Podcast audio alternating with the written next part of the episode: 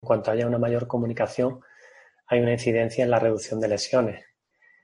Eh, que lo conoces, que lo conoces tú perfectamente este, este estudio. Ya sabemos que todo parte de eh, futbolista, trabajamos por ahí para el futbolista y bueno, qué importante es tener una coordinación eh, en cuanto al técnico táctico, entrenador o segundo entrenador, como el preparador físico en esa área técnico-táctica, el cuerpo médico, si tenemos la suerte de que tengamos fisio, enfermero, podólogo, masajista, pues tenga una buena coordinación.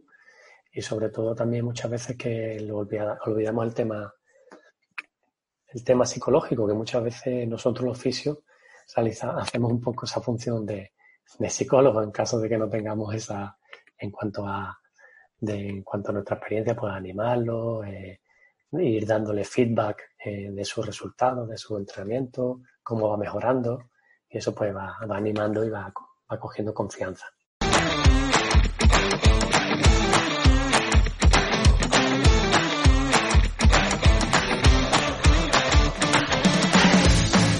Bienvenidos a Adictos a la Fisioterapia, el podcast que busca compartir ciencia, conocimientos y experiencias de grandes profesionales que revolucionan la fisioterapia.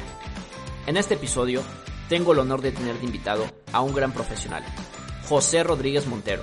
José es un fisioterapeuta, readaptador y preparador físico español, quien anteriormente se ha desempeñado en equipos profesionales de fútbol de primera división tanto en Asia como en Europa Quédate para conocer más sobre el tema de hoy, la gestión del return to play en el growing pain. Yo soy Miguel Ángel Muñoz y esto es Adictos a la Fisioterapia.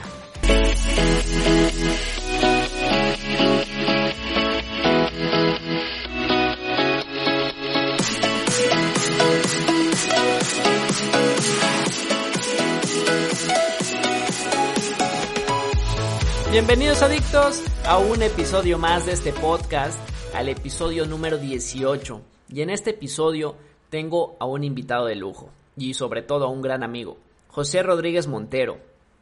José lo conozco desde hace muy poco, pero hemos hablado demasiado, hemos compartido muchísima ciencia, es una persona que tiene demasiados conocimientos y es un placer tenerlo en este episodio que nos pueda compartir sobre esta gestión del return to play en lesiones de growing pain. Pero antes de iniciar este episodio, me gustaría invitarlos para formar parte de mi próximo curso de manera online, 100% online, que voy a estar dando junto con mi compañera y gran colega Erika Cibaja, experta en tendón. Eh, también vamos a darlo en compañía del doctor Marco Acuña, que es un eh, profesional excelente, muy top, y bueno, este curso constará de 18 horas distribuidas en tres fines de semana. Es sobre lesiones articulares de miembro inferior. Vamos a hablar desde el momento de la lesión, cómo es esa biomecánica de la lesión. Vamos también a tocar el tema de la biomecánica en general, factores de riesgo, eh, cómo es el proceso quirúrgico, que es del cual nos va a hablar esa parte el doctor Acuña. Y bueno, todo cómo es hasta el regreso a la competición, ¿no? Es el return to play ya después de estas eh, lesiones eh, articulares, eh, ligamentarias. Y es un curso que ya nos habían solicitado mucho, que la verdad nos gustaría compartir con todos, porque no solamente vamos a hablar de lesiones en el alto rendimiento o en el deporte, sino las vamos a abordar desde una manera que pueda ser desde un paciente común y corriente hasta un deportista. Entonces es una formación que vale mucho la pena, son 18 horas, no tenemos ningún aval para la gente que nos ha preguntado, porque no nos manejamos con ninguna empresa, no nos gusta lucrar con esto, simplemente hacemos estas formaciones para poder compartir con toda la gente un poco de lo que sabemos. Y de hecho, vamos a tener más formaciones con más invitados. Posteriormente, en unos meses, vamos a tener formaciones ya presenciales. Sin embargo, la idea de esto es cambiar de perspectiva nuestra manera de, de abordar este tipo de lesiones. Así como en nuestro curso pasado, que cambiamos la perspectiva de abordaje fisioterapéutico a más de 50 colegas. y vaya, tuvimos unos comentarios excelentes. Entonces, esta es la única finalidad de esta formación. Ojalá podamos coincidir, adictos, podamos coincidir en ese eh, curso, porque no solamente es esto, hay muchos beneficios. Pidan los informes, Hay un número de WhatsApp en el flyer que está en mi cuenta de Instagram. También hay un mail. Eh, pueden escribir, pueden mandarme mensaje directo a mi compañera Erika o a mí. Y bueno, con mucho gusto les estaremos mandando la información. Y bueno, pues sin más preámbulos, quiero darte la bienvenida, amigo. Muchísimas gracias por acompañarnos en este podcast. Es algo que ya también veníamos manejando desde hace tiempo y que afortunadamente se nos pudo dar ya la ocasión de coincidir. Así que es un placer tenerte invitado y sobre todo que hayas formado ya parte de este podcast, como lo es Adictos a la Fisioterapia. Muy buenas, Miguel, ¿qué tal? Encantado por, por haberme invitado a este espacio eh, compartiendo ciencia. Y eh, he estado viendo que, que estás teniendo mucho éxito con este espacio y bueno, felicitarte, ¿no? Muchas gracias, amigo. Eh, la verdad es que sí, ha crecido demasiado este podcast. Ya somos más de 1700 adictos en la cuenta de Instagram. Y en Spotify ya hemos llegado a más de 6000, 7000 reproducciones, me parece. Así que bueno, seguimos creciendo y todo esto pues gracias a grandes profesionales que han querido colaborar en esta iniciativa como ahora lo has hecho tú. Así que bueno, cuéntanos un poco para la gente que no te conozca, eh, porque bueno, eres muy conocido en el medio del, fútbol, pero no tanto como fisioterapeuta, sino más como readaptador, preparador físico. Y pues este espacio va más dirigido a fisioterapeutas, en su mayoría son mexicanos. Entonces, cuéntanos un poco sobre ti. ¿Quién es José Rodríguez Montero? Bueno, empecé en una primera fase de esta profesión haciendo eh, educación física que acá en un principio había lo que es la educación física dirigida a los, a los colegios, que era para profesor de educación física, y posteriormente la, licenciatura en ciencias del deporte. Viéndola un poco la dificultad de llegar a alto rendimiento y tal, pues bueno, estando en, en la Academia del Atlético de Madrid, el doctor Villalón me recomendó hacer fisioterapia. Y de ahí a que me encaminé a, a hacer la, la y posteriormente, en el año 2008-2009, salió el primer máster de, de redactadores de, lesiones, aquí en la Federación Española de Fútbol. Y así fue como, como me, formé para, para llegar aquí al fútbol de alto rendimiento, que es a lo que me dedico. Cuéntanos un poco acerca de tu trayectoria profesional, tanto como preparador físico, redactador y fisioterapeuta. Bueno, en un principio, eh, al estar haciendo la carrera en Madrid, mi primer contacto con el fútbol fue con los niños pequeñitos de, las escuelas del Real Madrid. Conseguí empezar haciendo unas estadías, unas prácticas y posteriormente entrenar a los pequeñines e incluso hacer campus de formación internacional. De ahí pasé a la, Academia del Atlético de Madrid, también como entrenador de los pequeñitos de la academia y poco a poco fui subiendo de categoría hasta que un día conociendo al doctor Vialón me decía, oye, eh, tú eres entrenador, ¿qué haces aquí con estos chicos aparte, no? Que están lesionados, estoy haciendo un programa tal para, para estos chiquitos que tienen, eh, han tenido recaídas en 15 de tobillo, tal, y estoy haciendo esto que me gusta. Y viendo mi inquietud y mi trabajo que hacía aparte después del entrenamiento con los niños, pues me, invitó a, acercarme a la clínica donde, donde del estadio de, del Atlético de Madrid, donde allí entrenaban también algunos días a la semana el primer equipo. Y tuve la, la, suerte y la oportunidad de estar trabajando a, a, la, mano del doctor Villalón y bueno, así fue como que me fui formando. Y estuve ocho años con, con él trabajando en el Atlético Madrid, de ahí tuve la oportunidad de salir a, Emiratos Árabes con, Javier Aguirre. Y de ahí posteriormente fui a... Eh, estuve un tiempito en, Francia, en un equipo de menor categoría, de ahí fui a, la Almería, que es en la Liga Española, de ahí fui a, a Bahrein, también con un técnico español, y luego de Bahrein acabé la última, la última experiencia en el, en el Zamalek de, Egipto, así que dando vueltas por, por Oriente Medio y, entre España, un poquito Francia y Oriente Medio. Sí, ya un poco larga e internacional tu, tu trayectoria profesional, pero qué bueno, me da gusto y de hecho, gracias a esa trayectoria profesional y esos viajes es como nos hemos conocido, ¿no? Sí, y compartiendo ciencia con vosotros allí en, en Colombia, pues bueno, tuvimos la suerte de, de conocernos, la verdad. Sí, por supuesto. Eh, vaya, pasamos muy buenos momentos por allá en, en Colombia. Y, y, bueno, espectacular también el Congreso, ¿no? Eh, pero bueno, vamos a darle ya inicio. Eh, cuéntanos un poco, amigo, ¿qué es el growing pain?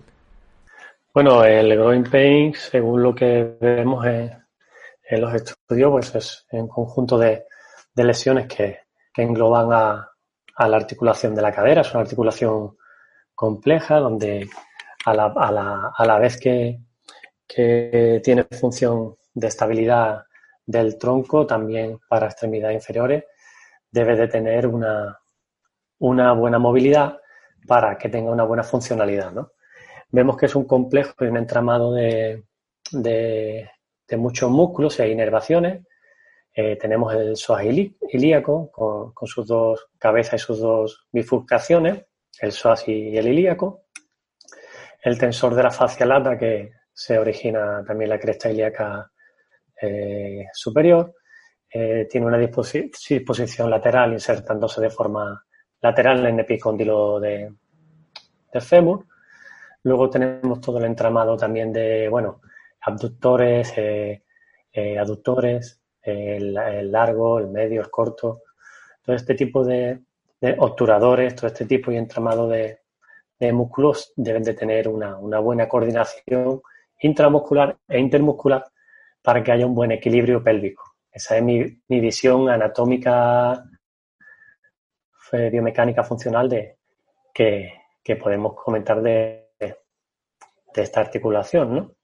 Articulación compleja, que en su parte posterior está el sacro, eh, hay muchas inervaciones, pues pinzamiento también a nivel lumbar que afecten a miembros inferiores. Tenemos patologías también de inserción tendinosa a nivel de sínfisis púbica, como la osteopatía dinámica de pubis. Bueno, eh, en fin, eh, también el reto anterior de, del abdomen, en su faja más profunda el transverso, por tanto va a ser un rompecabezas para nosotros, Miguel, los fisios, como bien sabéis, los reactores, de ir eh, balanceando todo, todo, todo esto músculos, articulaciones, inervaciones. Así que ese es mi contexto anatómico. Y bueno, vamos a comentar según tu experiencia y, y, la mía también, vamos a poner un poco de orden a esto, ¿no, Miguel? Sí, claro, totalmente de acuerdo contigo. Como bien lo mencionas, es una articulación compleja. Eh, hay que mencionar, ¿no? Este nombre del, del growing pain, eh, de acuerdo a ese consenso en Doha, eh, esa reunión de expertos, se le ha dado ese nombre, ¿no? Y, y se le ha limitado, se han descartado y otros nombres como pubalgia, tendinopatías, pubitis, que eh, normalmente se llegan a utilizar. Entonces es importante para entrar en el, en el contexto. El contexto, eh, eso es. Claro. Y mm, sabemos que hay diferentes tipos, ¿no? De, de growing pain, ya bien los has mencionado. Ese dolor inguinal, que también es, es conocido así, ¿no? Se podría traducir en español como un dolor Sí, ese inguinal. dolor inguinal en esa región anterior de la pelvis. También el tema de del impeachment. Eh, tenemos también, eh, también eh, temas o problemas también de desgaste eh, de cartílago, eh, atrapamiento de tipo neural, que pueden afectar al funcionamiento de la pelvis. Y bueno, eh, vemos que hay lesiones que corresponden a la cadera, pues de tipo también de inserción tendinosa, eh, muscular y osteocartilaginosa, ¿no? Por tanto, debemos hacer esa clasificación muscular, eh, de inserción tendinosa y osteoarticular, ¿no? De cartílago, que puede influir también, en este caso, en el rodete articular con la cavidad, eh, cavidad de la la cabeza de, del fémur. Y bueno, todo, todo esto tenemos que, que ir a, día a día trabajándolo. En caso que tengamos, que tengamos un, alguna patología, pues sabemos perfectamente que eh, uno de los mejores eh, tratamientos o ejercicios para realizar son la movilidad de cadera en todas sus disposiciones, eh, anterior-posterior, eh, lateral medial de, rotación interna y externa. Cuando hay bloqueos también a, nivel de cadera, pues ayudamos y asistimos con flexión, una flexión de rodilla y una pequeña rotación externa, según los libros y, estudios en cuanto a pruebas funcionales eh, musculares. Vemos que existen también patologías de, rigidez articular, ese concepto que llamamos stiffness, por ejemplo, en, en aductores, cuando puede haber una sobrecarga que va a implicar todo el entramado ese de, de sínfisis pública anterior. Y bueno, tenemos numerosas eh, herramientas para poder eh, aliviar desde en unas primeras fases tanto el, dolor, eh, inflamación, a través de, tecnologías que tenemos, gracias a Dios, la, fisioterapia, que ha ido mejorando, temas de la diatermia para calor profundo, eh, tenemos también la electroterapia, la, la, neurodinamia, tenemos las corrientes de, de NMP, eh, también tenemos la EPTE, nos apoyamos también si el tema muscular en la, en la ecografía. Por tanto, Miguel, esto es, esto es un, lo que te digo, es un rompecabezas que no, no paramos de formarnos en, miles de técnicas y, y estudios para, para ir actualizándonos, ¿no? En, todo esto. Sí, claro. Claro, totalmente de acuerdo. Como dices, ¿no? Hay que pues tener todo tu arsenal terapéutico, ¿no? Viéndolo desde un, pisto, un punto de vista eh, fisioterapéutico. Pero tú como readaptador y preparador físico, que es como también te has desempeñado más, ¿no? En, tengo entendido en, los equipos en los que has estado. Vamos yendo un poco hacia la parte de la prevención. ¿Cómo se suele trabajar este tipo de, de, lesiones? ¿Cómo se previene o se reduce el riesgo para una lesión de groin pain? Bueno, en cuanto al, como bien sabe, desde las herramientas básicas clásicas de la carrera de fisioterapia, que al tener doble perfil, pues bueno, pues tenemos esa para poder defendernos en ese aspecto. En cuanto al tema de control postural, estático, dinámico, tenemos muchas eh, pruebas musculares de camilla, vemos si, si, hay, si hay músculos eh, hipertónicos, hipotónicos, espásticos, pues podemos, gracias a Dios, hoy día eh, con esas técnicas clásicas sacar mucha información, ¿no? Luego también tenemos la observación por vídeo en cinta rodante. Por ejemplo, pues nosotros hemos hecho muchos estudios, por lo menos en pretemporada, de cada jugador, de cómo camina, cómo corre, cómo balancea esa pelvis, si hay una pelvis caída, eh, el hombro, eh, las escápulas, el pliegue, el pliegue de la, del tronco, el pliegue glúteo, a nivel de, de popliteos, eh, los maleolos, pues ya sabemos que son referencias anatómicas para, para valorar los desbalances, ¿no?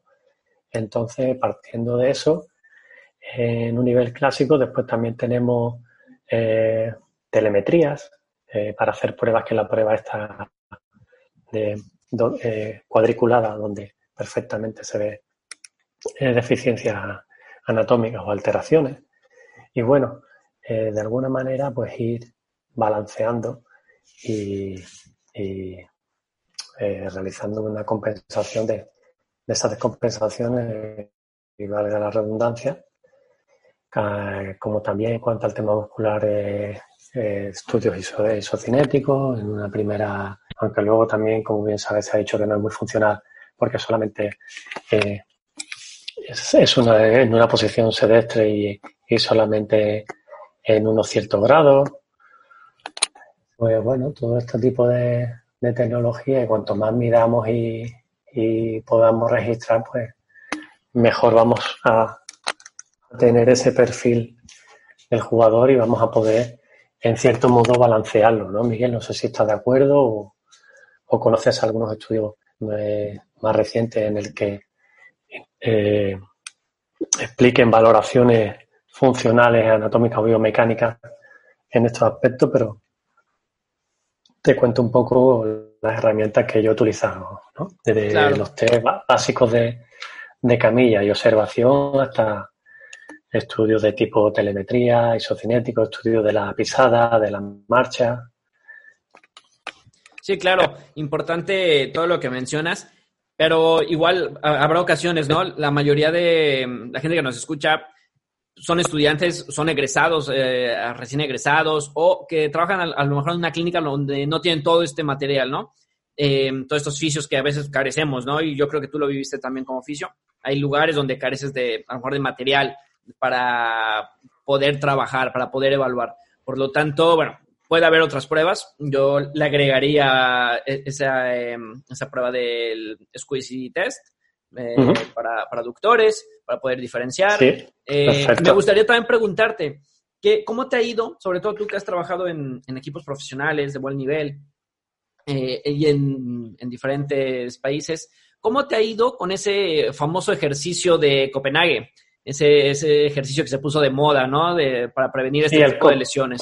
Sí, el Copenhague, al final, desde que la...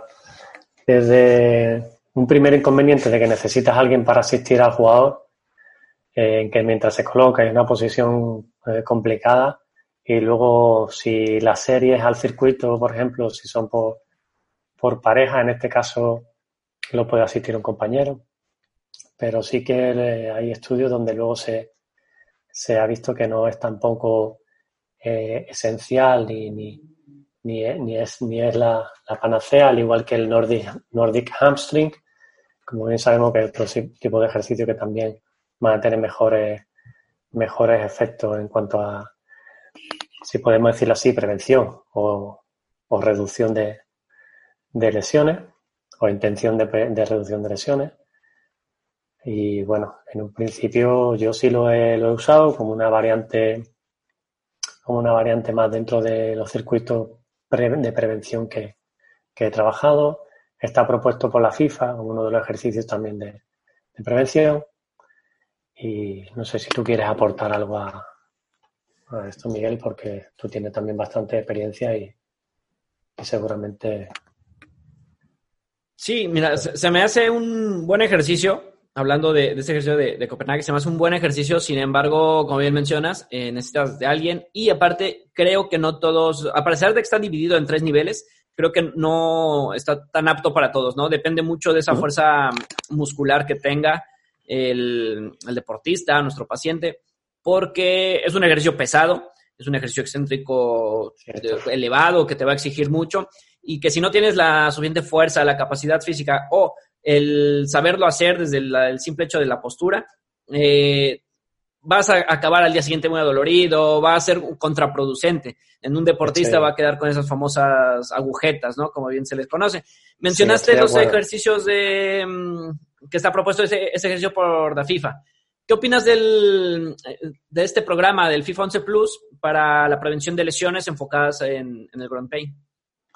El FIFA 11 Plus, como bien sabe, hace una propuesta de, de ejercicio en cuanto a toda la, estructura eh, corporal, hay tres partes, una de ejercicio de, carrera, otra eh, enfocados en el, en el core y en extremidades, y al final eh, es, la última parte es ejercicio de moderado a alta intensidad y con un objetivo de, de control postural y de, y de prevención, ¿no?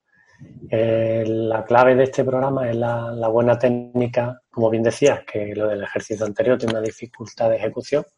Pues aquí el objetivo de la FIFA es que estos ejercicios, evidentemente, se hagan correctamente. Tienen eh, correcciones en forma de, dibujos donde te corrigen la, posición, el centro de gravedad, donde la base de sustentación, todo este tipo de ejercicios y te pone en verde cómo ejecutarlo y en rojo con una cruz la forma patológica o, no, funcional de, este ejercicio. Eh, cogería algunos eh, por partes anatómicas, pero no seguiría, eh, sobre todo a nivel profesional, no seguiría el programa completo. ellos tienen estudios de aquellos equipos profesionales que han realizado este programa de al menos dos veces por semana, tiene una incidencia en la reducción de las lesiones a lo largo de la temporada. Pero entiendo que esto es son, em, es un tema multifactorial y hay muchos otros factores que quizás no estén contemplados, como el entrenamiento invisible y cómo se cuida el jugador fuera de, del trabajo. ¿no? Opino que sí, pero en cierta parte cogería algunas cositas. Y luego, como bien sabemos, tenemos el, el 11 más for kids, que para, para niños, ¿no? Ese es. Sí, también eh, estoy de acuerdo contigo en esa parte. Creo que es un complemento, ¿no? Pero tampoco lo viene haciendo un todo. Eh, pero bueno, vienen bien algún tipo de ejercicios y sobre todo eh, que va más enfocado hacia esa prevención de lesiones de ligamento cruzado anterior. Pero bueno, llega a proponer ahí que también lesiones musculares y demás, se llega a haber una disminución. Antes de pasar al tema del return to play, ¿qué factores de riesgo tú consideras que son para desarrollar una patología inguinal? Eh, pues desde, desde la sobrecarga del, de toda la cadena anterior, como bien sabemos, eh, hay eh, hacemos muchas veces o sobrecargamos la parte anterior al ser, al ser predominantemente flexores y sobre todo en, el, en la faja abdominal, que, es, que es, ya de por sí son músculos estabilizadores. Al, en el fútbol, que es un deporte de demandas explosivas, sabemos que el centro de gravedad está ahí a nivel de ombligo, a nivel de transverso, y toda esa sobrecarga va, va recayendo en, en, esos músculos tónicos posturales, como son los, eh, el abdomen, que a su vez parten de gestos de giro explosivos que tienen también fibra rápida, por tanto debemos de, de ah, por ejemplo, como herramienta podríamos hacer a través de electromiografía de superficie valorar cómo está el tono de, de esa musculatura. Vemos si la zona lumbar está hipotónica, porque está flojita y hay un hipertono anterior. Se puede también dar lo contrario, si hay una, una hipotonía en la, zona abdominal y una potente extensora. Y luego, en cuanto a las inserciones aductoras, que vemos que están, sabemos que están las sínfisis públicas, por mecanismo de, de traumatismo, por repetición, en la inserción aductora, en el golpeo de balón, sobre todo que es el más frecuente, pues evidentemente hay una, una, sobrecarga. ¿Qué provoca eso? el mecanismo del golpeo o del pase puede provocar un atrapamiento femoroacetabular porque va precedido de una rotación externa más flexión de la cadera y una posterior eh, aducción más, este, más flexión de cadera.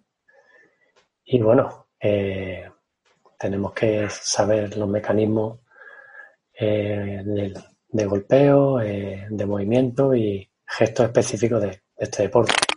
Uno de ellos es lo que te comento, el pase con el interior y hay un, sobreuso de esa articulación, sobre todo de la, de la dominante, Miguel. Claro, muy bien, amigo. Eh, ya en el proceso, entrando a esa parte del return to play, ya cuando tienes a tu jugador eh, lesionado, ya paró, ya pasó una fase aguda, ya ese trabajo con el fisio, y pasa contigo como readaptador. ¿Cómo se gestiona el trabajo en este tipo de lesiones? en un principio, el objetivo importante, como bien sabemos, en, una lesión es la reducción de la inflamación en una primera fase. Restablecer la, flexibilidad o el ROM articular, recuperar el equilibrio de longitud de fuerza de la, musculatura, eh, abordar cualquier cambio que, adaptativo que haya causado la patología, alguna, no sé cómo lo llamamos nosotros, a que como una manía, es como un movimiento nuevo de, protección, ¿vale? Quitar esos, esos vicios, por decirlo así, eh, mantener un peso corporal adecuado si ha estado en, inmovilización y sobre todo tener una, una buena alineación ortostática, ¿no? una buena postura, como bien dice Gray Cook, que haya una buena una buena estabilidad, para que haya una buena eh, calidad de movimiento. Y en principio eso sería lo, correspondiente a una a unas primeras a unas primeras etapas. Luego el reentrenamiento la, para adquirir la, la, performance y llegar a, a rendir. ¿Cómo se podemos medirlo? Pues de forma más, más rudimentaria, con aplicaciones móviles que, hemos visto algún compañero eh, como la de eh, Carlos, que ya sabemos cuáles son, de valoración de salto, de, o también de la, de la velocidad, para, para este tipo de, de mediciones, o si ya vamos a equipos más profesionales, pues células fotoeléctricas eh, para medir la velocidad, pues el, los GPS, plataformas de, de fuerza como la de Val Performance que, que nosotros hemos también practicado y trabajado, eh, medidores de, de fuerza isonercial como es el Smart Coach, que tú también lo conoces perfectamente. Por tanto, tenemos muchas herramientas, eh, desde a los oyentes que tenemos que no tienen esas herramientas, pues como digo, Miguel, de forma de la, utilizando la fisioterapia clásica, valoración, eh, fisioterapia manual, eh, test de camilla, valoración estática y dinámica, y bueno, y aplicaciones móviles que de alguna manera goniómetro para los rangos en las primeras fases también de la lesión. O sea, tenemos, tenemos herramientas sin tener grandes presupuestos se pueden registrar muchas cosas, Miguel, porque todos hemos empezado haciendo esas cositas. Ah, incluso también luego las encuestas que tenemos, ¿no? De, RPE, de wellness, hacer unas medias por, por posiciones, por líneas, sacar el perfil de fuerza-velocidad. Todo eso es un trabajo enorme y puedes echarle en un club profesional las horas que quieras a, a una lesión. Eso, eso ya lo sabemos. Así es. Sí, de acuerdo contigo en esa parte. No necesariamente debes tener todo el, material, ¿no? Para, para poder trabajar, sino hay otras cosas, a lo mejor un poco más subjetivas, otras objetivas, pero a un costo más barato y vas a tener los mismos eh, resultados, ¿no? Resultados muy similares. Eh, Por eso a lo largo de la entrevista intento un poco dirigirme a, aquellos que no tienen la posibilidad de, esas herramientas y a los que están en el fútbol profesional que tienen la suerte de poder, de poder emplearlas, ¿no? Claro, y que a veces no todos los clubes también la tienen, ¿no? Efectivamente, que luego también muchos clubes no, disponen de ella. Como bien sabes, Miguel, en cuanto a la redactación, eh, que tú también eres redactador, igual que yo, igual que nuestro amigo Castillo, pues bueno, sabemos que hay cinco fases propuestas por la FIFA donde en una primera fase nos centramos en la reducción del dolor y del edema, donde tenemos que restaurar el, ROM, que es el rango de, movimiento articular y, de cierta manera mejorar la flexibilidad, eh, restaurar la fuerza y la resistencia. Sabemos que tenemos que llegar a, valores eh, previos a la lesión cuando estaba sano, restaurar la propiocepción y la, coordinación. Me gustaría hacer un inciso en, en la propiciación en, eh, en cuanto al trabajo de plataformas inestables. Sabemos que no que en el fútbol no se juegan con plataformas inestables, pero bueno, yo quiero aclarar, en numerosas charlas me, han hecho la pregunta que por qué se realizan ejercicios o trabajo con plataformas inestables. Yo te doy mi opinión. En un principio se puede utilizar el Atlético de Madrid con el Profertea utiliza para eh, temas de, corrección de, de salto o de recepciones eh, como forma lúdica, como forma de introductoria o de activación en calentamiento para, para desconectar del, calentamiento, clásico. Y bueno, mucha gente critica en este método, pero yo lo veo como un complemento, como una forma también lúdica y eh, también utilizable en primera fase en articulaciones como rodilla o tobillo, esguince o recidiva, que se puedan utilizar en una primera fase, como bien sabemos que hay una pérdida de control neuromuscular. O sea, hay estudios donde dicen que, cuando no hay cuando no hay lesión no se mejora la propiocepción. Por tanto, una estación de propiocepción como prevención, para mí no, no, no tiene lugar. Como algo lúdico, tal, bueno, pues sí, pero sabemos que si no hay una lesión donde no se ha perdido esas conexiones neuromusculares, no, no hay mejoría. Y por último, pues es restaurar la, la intensidad específica del deporte, que no es lo mismo que competir que rendir. Eso es. Sí, muy bien ese, e, e, eso que señalas, ¿no? Ese tema de las plataformas inestables, que es muy criticada.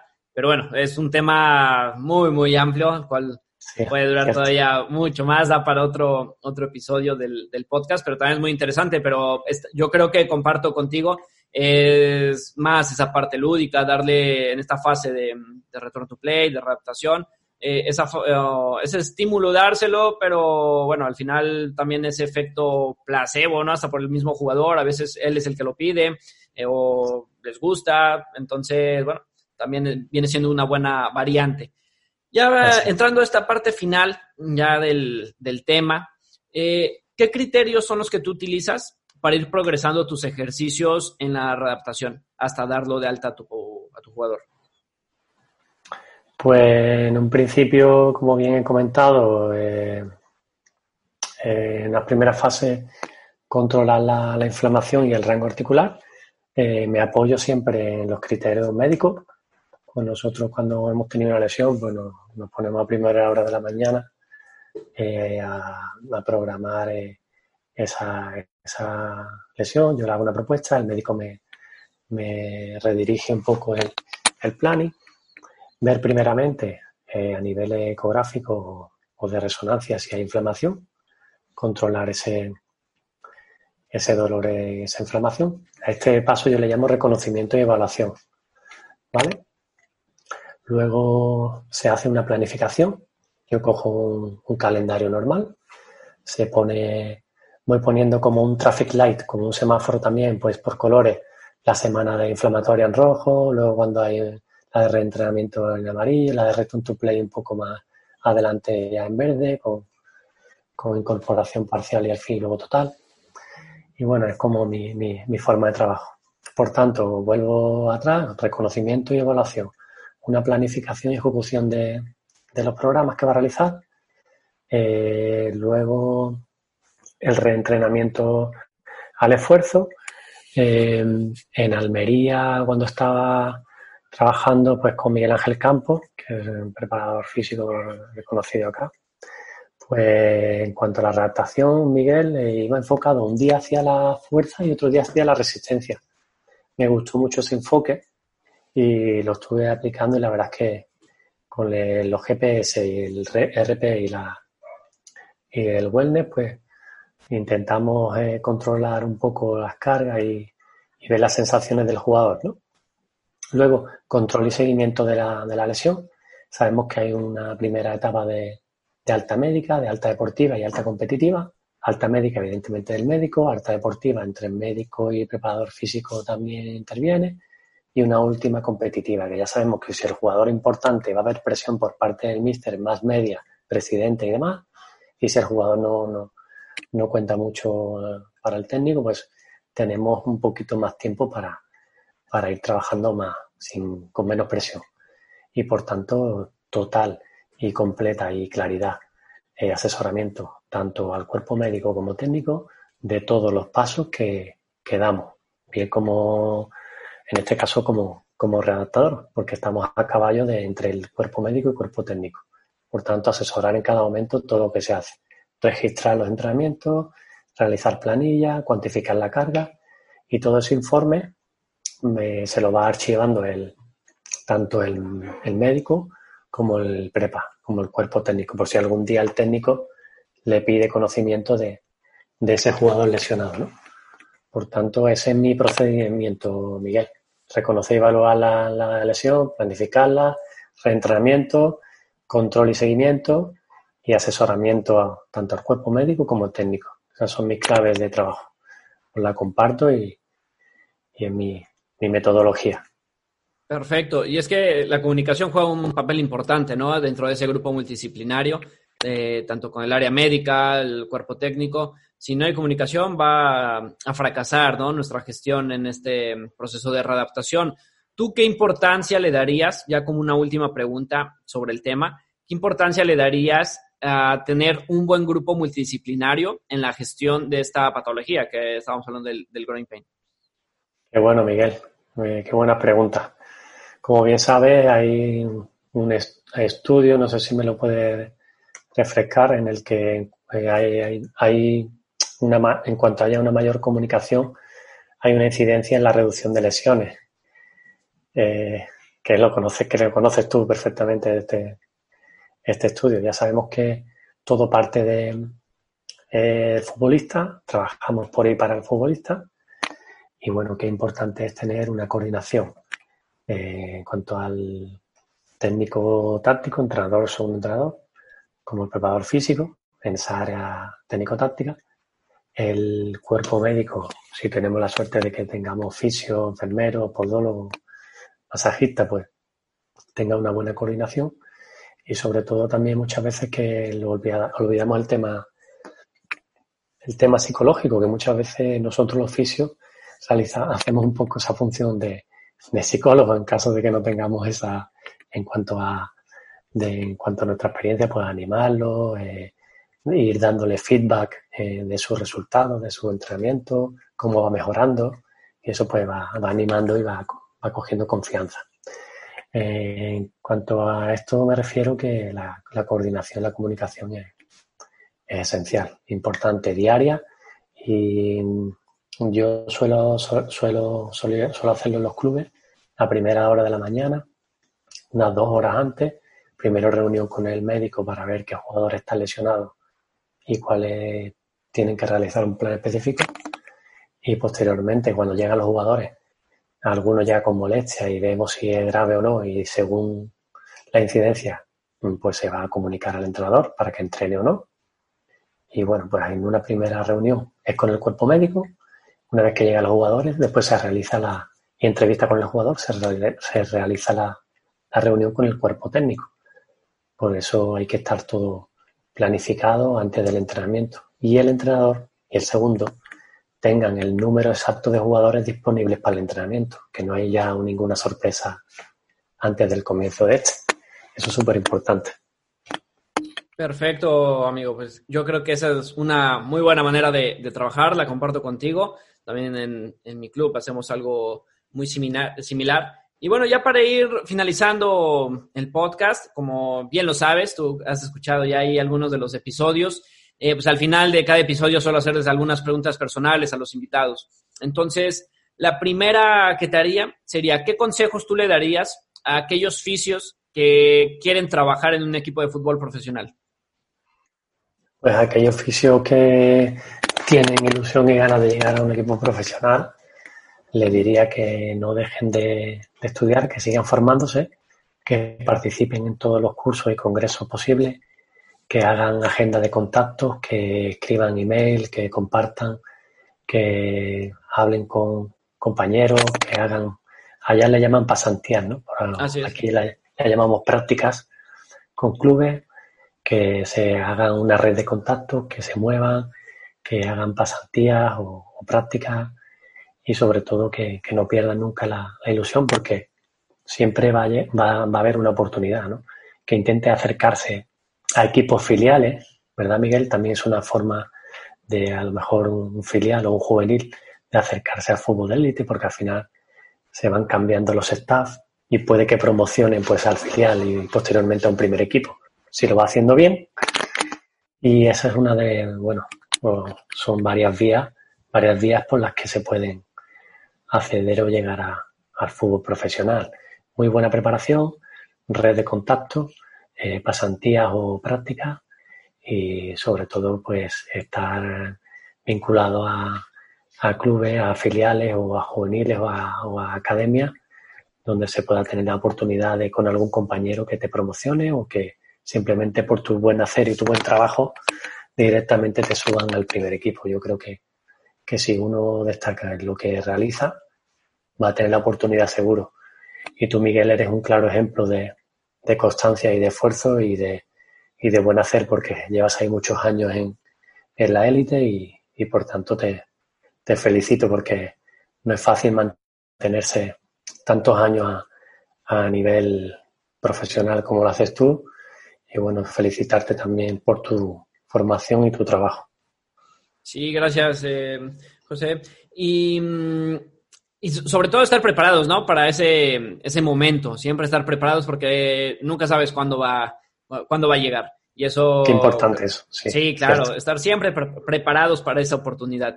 Y bueno, con una siguiente pregunta te, eh, que te haría, si tú que trabajaste con, este mexicano, Javier Aguirre, que de, bueno, que tú lo, lo, has tratado más de una manera personal, pero sabemos que es ahí como que muy peculiar, ¿no? Ese, ese trato. ¿Cómo fue tu relación con él? Y si tienes alguna anécdota ahora ahí curiosa que hayas tenido con él y que te gustaría compartir con todos. Sí, muy buena. La verdad es que es un tío muy, muy cercano. Él eh, tuvo la confianza de, llevarme allí a Emiratos y la verdad es que como anécdota, pues íbamos, íbamos eh, empatando en un partido allá que estábamos en, en Dubái, era un partido de copa, y en estas que nos pitan un penalti en contra, y evidentemente allí nos comunicamos en, inglés. Y, bueno, ya sabes, ¿no? Chingada madre, güey, así que, ¿no? Así hablando un poco en, mexicano, pues en, desacuerdo, en desacuerdo de la decisión del árbitro, pero la verdad es que sí, sí, yo no sabía entre si reír o, o qué hacer, pero me, sorprendió un poco y bueno, es una, una anécdota, ¿no? Porque al final nos dirigíamos en inglés y que él se expresara así, le salió del alma, se expresara con su lengua y sus raíces, pues me resultó gracioso, la verdad. Sí, me imagino. De hecho, ya en algún momento me habías platicado algunas experiencias junto con esta. Y bueno, eh, es todo un personaje, ¿no, eh, Javier? Eh, cuéntanos ya como una última pregunta. Si tú fueras el host de este podcast, ¿qué te preguntarías? Me preguntaría si, si soy, pues mira, me preguntaría si soy un un crack de la redactación. ¿Y cómo la responderías? Te, respondería que, que soy un, redactador más, igual que cualquier compañero, igual que cualquier de, de una academia o de, o de cualquier club modesto, con muchas ganas de, de seguir aprendiendo como el primer día, con ilusión, de donde he aprendido que la vida unos días está arriba y otro abajo, y hay que, hay que eliminar esos egos y, esas creencias de yo soy el mejor, yo soy muy bueno, yo, yo, yo, yo no sé qué. Compartir ciencia, eh, mantener las amistades, hacer bien el trabajo y seguir formándote, porque cuanto más sabemos, Miguel, más dudas tenemos y más preguntas nos hacemos. Por tanto, ¿eres un crack? Pues, amigo, soy un trabajador con ilusión y con ganas de seguir mejorando. Así es, como debe ser. Pues ya antes de despedirnos, eh, menciónanos cuáles son tus redes sociales donde llegas a compartir información, tanto de readaptación como de preparación física y un poco también sobre las lesiones. ¿Dónde te pueden seguir? Sí, tanto en Instagram como en Twitter tengo la misma dirección. es arroba Montero Rehab de rehabilitación. Montero R-E-H-A-B. De lujo. Pues muchas gracias, José síganlo. Ya para todos los que nos estén escuchando, sigan sus cuentas. Sobre todo publicas más en Twitter, un poco más de infografías. En Instagram como que apenas empiezas a publicar. Y, bueno, eso está muy bien porque está creciendo ahí tu comunidad. Y la verdad es que tienes mucho por eh, enseñarnos. Pues José, muchísimas gracias por haber aceptado la invitación. Hemos llegado ya al final de este podcast. Muchas gracias por haber aceptado. Un placer tenerte aquí. Y bueno, ojalá nos veamos pronto, amigo. Bueno, muchas gracias a ti por esta iniciativa. Estás teniendo mucho éxito y igualmente te devuelvo la felicitación, Miguel. Muchas gracias por invitarme. Muchas gracias por haberte quedado hasta el final de este episodio. Para mí es un privilegio tener esta comunidad para poder compartir ciencia y conocimientos para todos aquellos adictos a la fisioterapia que hay del otro lado de este micrófono. Muchas gracias a todos por sus comentarios, gracias a todos los que me mandan screenshots de cada episodio que están escuchando. No saben el gusto que me da y eso es lo que me motiva para seguir compartiendo información, así que no dejen de hacerlo. Siempre que escuchen un episodio, tómenle foto, súbanla en cualquier red social, etiquétenme o etiqueten a la red del podcast. Recuerden que pueden contactar conmigo en mis cuentas personales como arroba migue-oficio en cualquier red social, Facebook, Twitter, Instagram y ahora en YouTube y la cuenta del podcast como arroba adictospodcast. Siempre trato de contestar lo más rápido que puedo para poder responder sus dudas o para compartir temas de fisioterapia. Muchas gracias a todos y nos escuchamos el próximo viernes de Adictos a la Fisioterapia.